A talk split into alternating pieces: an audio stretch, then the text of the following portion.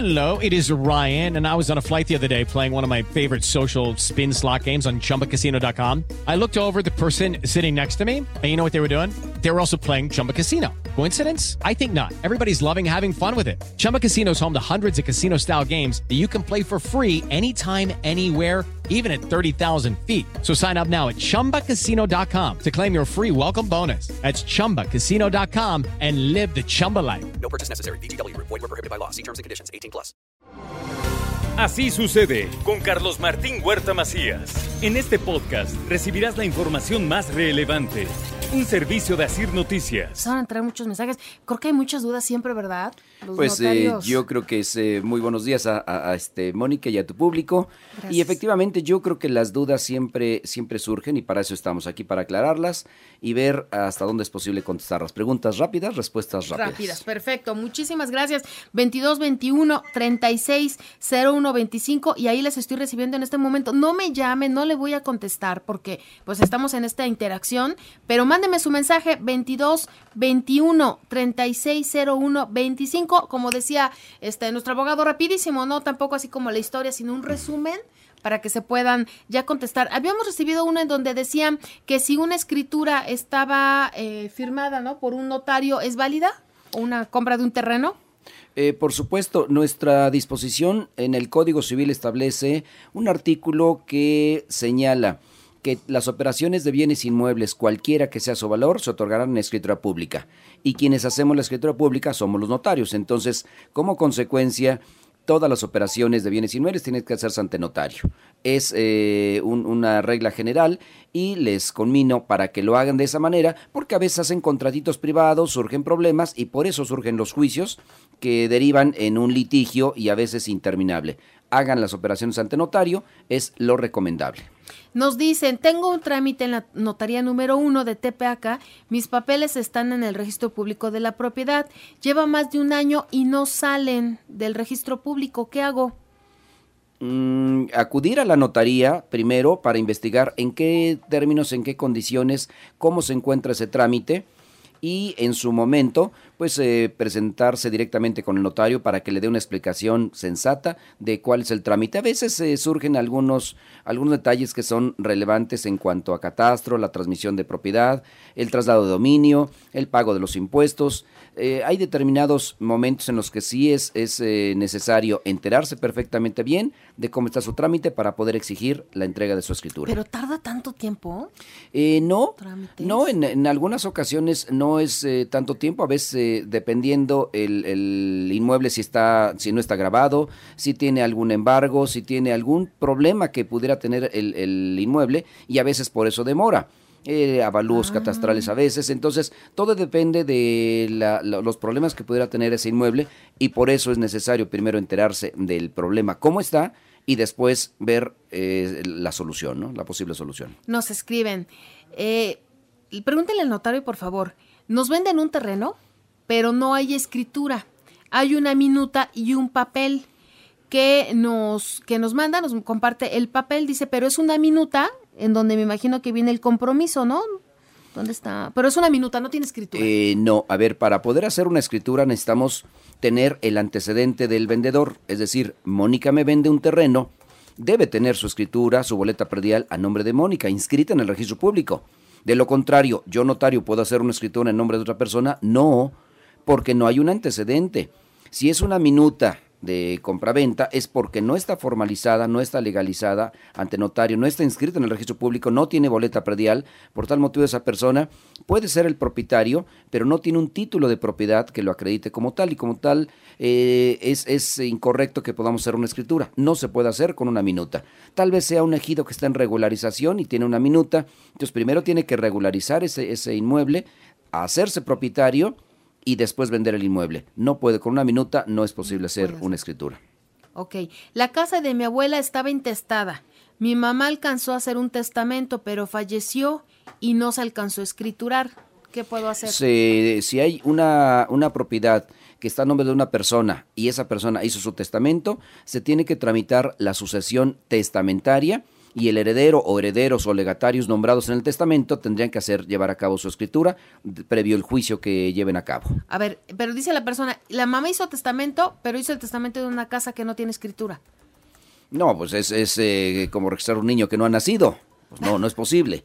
O sea, hago un testamento de un edificio que no es mío, no es mío. pues es nulo. Eh, las operaciones efectuadas en ese sentido, pues son nulas. Yo puedo heredar el zócalo, pues Sí, mucho gusto, pues no es mío. Se lo puedo heredar Mónica Teredo el tes- del zócalo. Pues sí, el día que yo acredite que efectivamente es mío, en ese momento se puede adjudicar. Entonces, hacer un testamento de un, de un bien inmueble ajeno es nulo. Entonces, si no tiene testamento, no, no No, vale. si no tiene escritura. Perdón, si no tiene escritura, entonces no vale su testamento, ¿no? Así es. Eh, falleció mi mamá y era usufructuaria. ¿Sí está bien? Usufructuaria. Sí. Eh, vitalicia del bien. Ahora no puedo darla de baja en el SAT porque rentaba. ¿Qué puedo hacer? Eh, Se tiene que hacer una consolidación. La propiedad tiene tres derechos. El derecho de usar y disfrutar, que de- se denomina usufructo, y el derecho de disponer, que se llama nuda propiedad. El usufructo se- puede ser temporal o puede ser vitalicio. Si al fallecer una persona y tenía, era usufructuaria, se extingue ese usufructo y al extinguirse pasa la, ese usufructo en favor del nudo propietario. Hay que hacer ese trámite de consolidación y con esa, con el acta de defunción ir a dar de baja ese RFC de la persona que ya que vivía y que rentaba y que bueno, si siguen sacando los recibos a nombre de la persona que ya falleció, pues es un error. Es darla de baja para dar de baja su RFC Sí, en el tiene SAT. que hacer inmediato. A la brevedad, ¿no? Sí, luego A la pasar tiempo.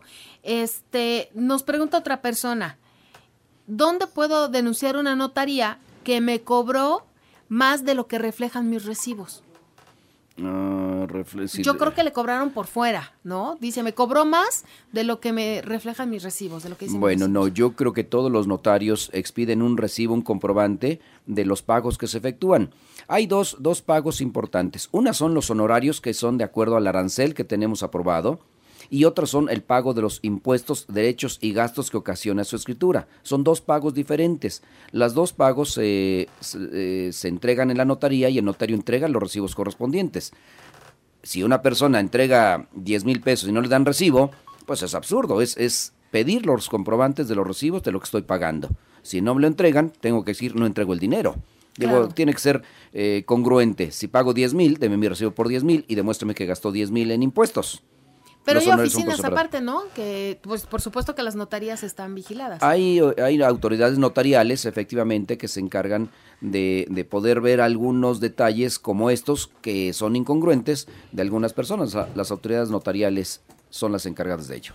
Me dicen, eh, de esta no corresponde, pero la ayudamos rapidísimo. Dice, mi acta de nacimiento está mal, mi nombre. ¿A dónde voy? Pues al registro civil. A la dirección del registro civil para corre- hacer la corrección y puede ser administrativa o judicial. Es otro tipo de trámite. Exactamente. Ahí se cambia, eh, se puede cambiar el dato. Dice también, este, a ver, esta no, esta es otra cosa. Ay, no me manda. Es que cuando, justo cuando le doy, me mandan otro mensaje y ya se me perdió este mensaje.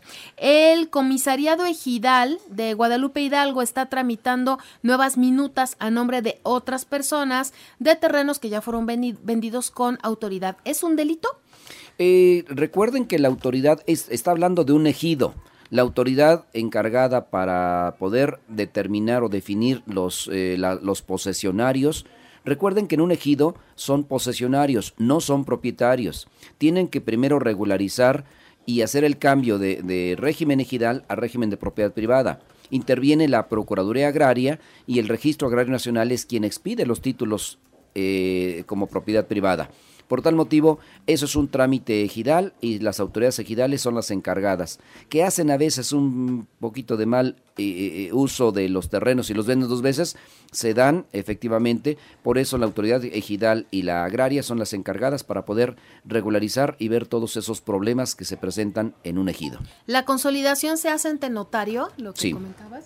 Sí, la consolidación es un trámite rápido en donde se demuestra que la usufructuaria falleció y se hace la extinción de su usufructo y la consolidación en favor del nudo propietario. Muy bien, nos dice una persona, este, ¿dónde está la autoridad notarial aquí? Pero ¿dónde dice hizo cobros de más? Díganos en dónde, ¿no? Porque pues la verdad así no. Dice, mi mamá me heredó su casa y mi hermano vive en ella y no se quiere salir. Eh, no se quiere salir de mi casa. ¿Qué hago? Bueno, eh, primero se tiene que tramitar la sucesión testamentaria. Si la mamá dejó como heredera a la hija, la hija debe tener su escritura, su título de propiedad y con ese título puede iniciar un juicio que se llama reivindicatorio para poder recuperar la propiedad que está en posesión de su hermano y ella es la propietaria. Es judicialmente el trámite, es un juicio reivindicatorio. Tengo un terreno con propiedad de copropiedad con mi hermana de 13 por 9 metros. ¿Podemos separarnos con escrituras cada quien? Eh, se tiene que hacer un trámite de división de copropiedad siempre y cuando las autoridades administrativas, en este caso la Secretaría de Desarrollo Urbano o no sé en dónde se encuentre, le otorgue el permiso de división. Interviene mucho la ley de fraccionamientos para poder ver si un inmueble se encuentra en determinada zona y se puede dividir. A veces son terrenos que no, tienen, no admiten una cómoda división, no otorgan el permiso y lo que pueden hacer es vender ese inmueble porque no esa copropiedad no se puede disolver. Es decir, eh, a la mamá, mamá y papá dejan como copropietarios a un par de hermanos o tres hermanos de un departamento de Infonavit, pues sí son propietarios los tres, ¿lo pueden dividir? No, es un, es un bien indivisible.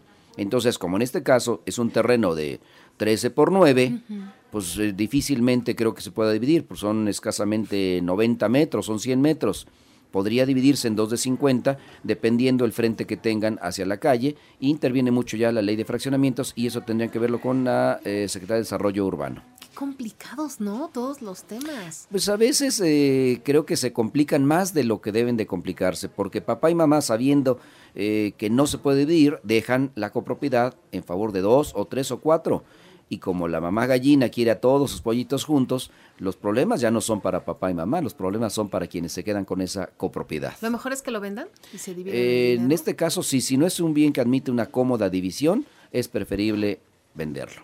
Y a veces para venderlo se complica porque alguien dice que vale más, otro dicen que vale menos y surgen las diferencias. Por eso creo que es importante acudir con la asesoría de su notario para resolver estas diferencias que son abismales a veces y no se pueden resolver entre ellos. Mi papá antes de fallecer realizó su testamento. Estaba casado con mi mamá por bienes mancomunados. ¿Mi mamá tiene que hacer su testamento o qué es lo que tiene que hacer ya ahora la señora? En este caso son dos personas que son copropietarias también de un inmueble. Son derechos gananciales del matrimonio. Papá se casa con, con la esposa, tienen un bien inmueble, el papá hace su testamento, la mamá es libre de hacer su testamento o puede no hacerlo. Es una recuerden que el testamento es un acto personalísimo por medio del cual una persona dispone de sus bienes para después de su muerte. Y en este caso la señora puede hacer su testamento o no puede hacerlo, es una libre libre decisión que debe de hacer directamente la señora. Muy bien, ¿qué más, Julio? Tú, tú coméntanos, dinos para rápido. Hola Moni, buenos días. Una pregunta para el notario. ¿Se puede vender una propiedad eh, que no está escriturada aún? Es decir, eh, yo no tengo para escriturarla, pero la puedo vender y que el nuevo propietario la, la ponga a su nombre. Eh, no, no es posible venderla si no se tiene la escritura. Recordemos que para poder hacer como notario una escritura necesito el antecedente de la persona que está vendiendo si no ha hecho la escritura porque está a nombre de la mamá, está intestado, lo podrán vender. Primero se tiene que tramitar el juicio sucesorio intestamentario o testamentario, el que corresponda, y hay un artículo 3467 del Código Civil que establece que el albacea podrá vender algún bien de la sucesión siempre y cuando estén de acuerdo todos los herederos o con alguna autorización judicial si hay menores de edad o incapaces. Entonces, se puede vender, sí, pero hay que tramitar primero el juicio y reconocerse como herederos o albacea y ya después disponer de ese bien inmueble. ¿Qué más? Buenos días. Hace años a mi esposo le dieron, le donaron una propiedad y en estas fechas su papá quiere que, bueno, se la quiere regresar, pero es válido si se firma nada más eh, en las escrituras, a un costado de, las escrituras. ¿Eso es válido para cambiar el o regresar la donación? No, no, definitivamente no. Se tiene que hacer una escritura y no es así como regresar la donación. Tiene que estar de acuerdo donante y donatario, papá e hijo, y el endoso, como usted me está diciendo, o así lo entiendo, firmar al margen de la escritura. No, no, señora, no se puede, no es una factura, es un bien inmueble si fuera un vehículo, pues se endosa la factura y ya. pero esto es un bien inmueble, no se pueden endosar las facturas. Tiene que hacerse una escritura y tiene que el, el propietario regresar la donación en favor del papá, así lo entiendo, tiene que hacerse ante notario y en escritura pública. Ok, este, tenemos muchas llamadas, pero ya lo que no tenemos es tiempo. Pasamos tres más y con esas, ¿no? Listo, ¿No? Pues rapidísimo. Muchas gracias en serio a, a nuestro notario. Dice, buenos días, en el caso de aplicar en sucesión de bienes, el evalúo tiene tiempo límite para ser válido y una vez que ya se aplicó la sucesión y no se han pagado los derechos. El avalúo tiene, para efectos fiscales, tiene una vigencia de seis meses a partir de la fecha en que se expide. Por tal motivo, eh, con base en ese avalúo, tienen que pagarse los impuestos.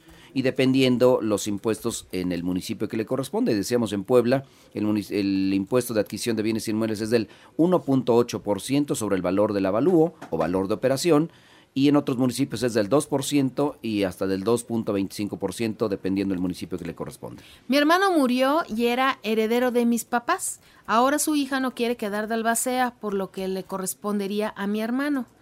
Eh, la propiedad de mis papás está en juicio intestamentario. Dice ahora no saben qué hacer. La hija no quiere. Eh, dependiendo si solamente es un heredero, es una sola hija, es decir, si papá y mamá dejaron como heredero al, al hijo y el hijo falleció, el hijo debe tener otros hijos. Y si no tiene otros hijos, debe tener hermanos. Alguien tiene que denunciar la sucesión, alguien que se crea con derecho tiene que denunciar la sucesión y nombrarse albacea. Si no se puede ante notario, puede hacerse judicialmente y el juez va a nombrar al albacea de la sucesión del hermano, que a su vez es eh, por derecho de representación, a la vez es heredero de- a bienes de sus papás. Perfecto. ¿Qué más, Julio? ¿De estos? tenemos nada. Ok. Bueno, pues agradecemos muchísimo. Se nos fue el tiempo. Híjole, ya nueve con nueve. Yo agradezco muchísimo que esté aquí nuestro notario Ángel Pérez. Muchas gracias. Y pues la verdad es que la gente tiene muchas dudas. Que se acerquen, ¿no? Con su notario. Que se acerquen con el notario de su confianza y a preguntar todas estas dudas y ver cada caso en particular, porque a veces es, es muy sencillo decir las preguntas complicadas, este, pero es, es, más, es mucho más fácil acudir a la notaría y en ese momento darles una solución eh, rápida o posibles soluciones. Siempre hay alternativas para poder solucionar conflictos. Acérquese a su notario. ¿Dónde te encontramos? Eh, Teléfono de oficina. Teléfono de oficina 249-8086, 249-8083. Ok, pues ahí está porque nos preguntan mucho. Entonces, 249-8086. 249-8083, 86, correcto. Perfecto, pues muchísimas gracias. Ángel Pérez, nuestro notario en Así Sucede. Muchas, muchas gracias por haber Con venido. muchísimo gusto, gracias a, a ustedes y a tu público también. Así sucede con Carlos Martín Huerta Macías. La información más relevante ahora en podcast. Sigue disfrutando de iHeartRadio.